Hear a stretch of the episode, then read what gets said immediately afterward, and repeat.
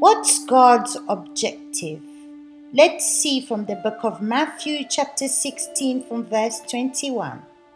And it says like this From that time, Jesus began to show his disciples that he must go to Jerusalem and suffer many things from the elders and chief priests and scribes, and be killed and be raised the third day. Look how beautiful and considerate Jesus was. He was preparing his disciples for what to come.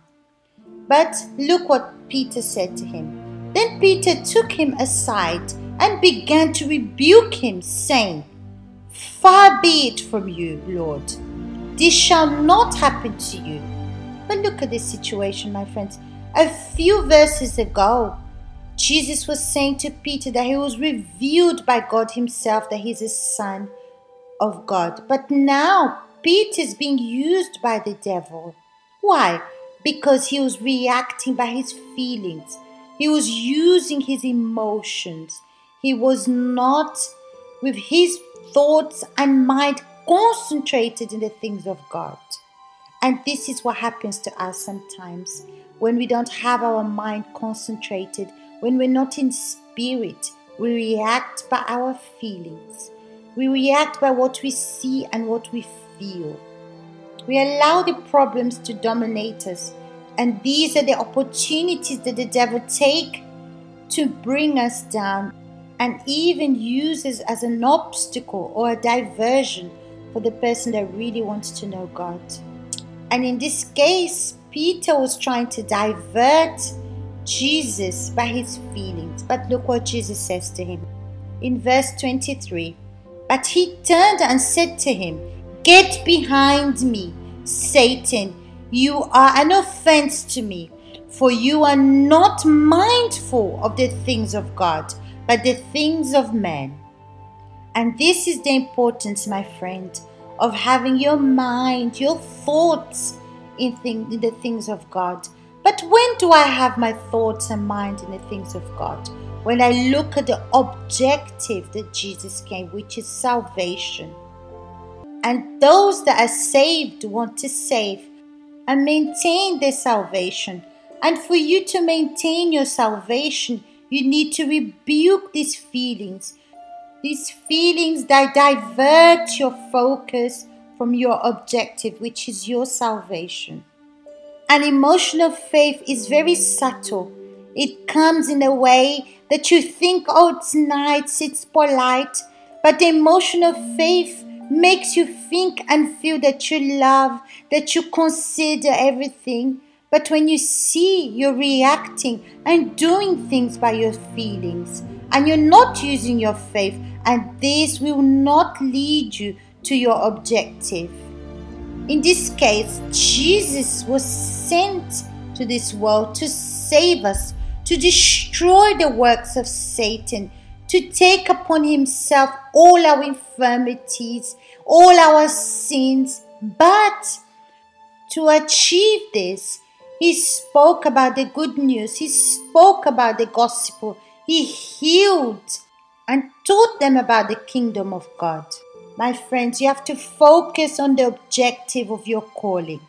First, you are called to be saved, and you have to do everything that you need to do to maintain your salvation. But now, when you use the emotion of faith, you don't do what you have to do to maintain your faith or your salvation. Because to keep and maintain your salvation demands a lot from you. You have to deny your own will your flesh go against the things that displeases God.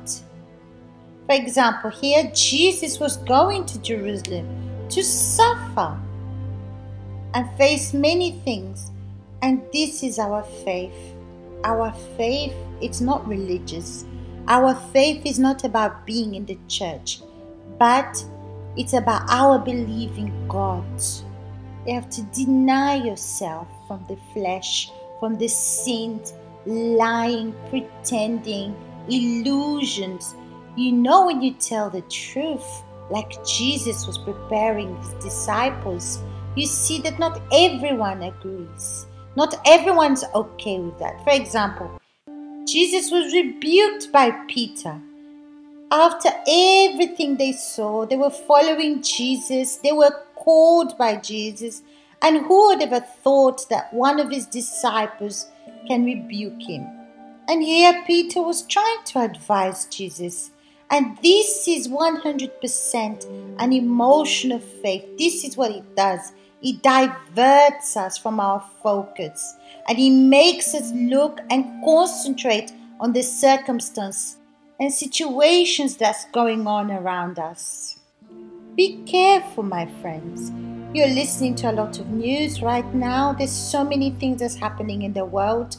But what is the objective? Why did God call you? First of all, is to save you and for you to save others. There's no point wanting to save others and not be saved yourself. So you need to maintain your salvation, rebuke the devil that wants to use your feelings and make you feel sorry for yourself. All this is to divert you so you don't do what you have to do.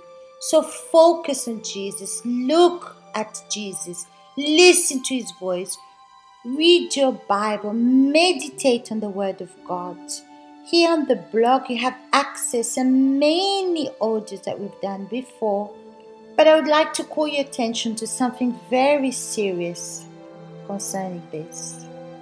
You can listen to all the audios, you should listen to all the audios. But before you listen to the audios, learn how to meditate in the Word of God. Especially now, seek God because no one else can do it for you. You have to prepare the oil, your lamp, so that when the groom will come, you will have enough oil. My friends, it's been a great pleasure to be here together with you. Every day here on the blog, you have access to new things. And every Monday, Wednesday, and Friday, we'll be doing the meditation here in the book of Matthew. So it's been great, and I'll see you next time.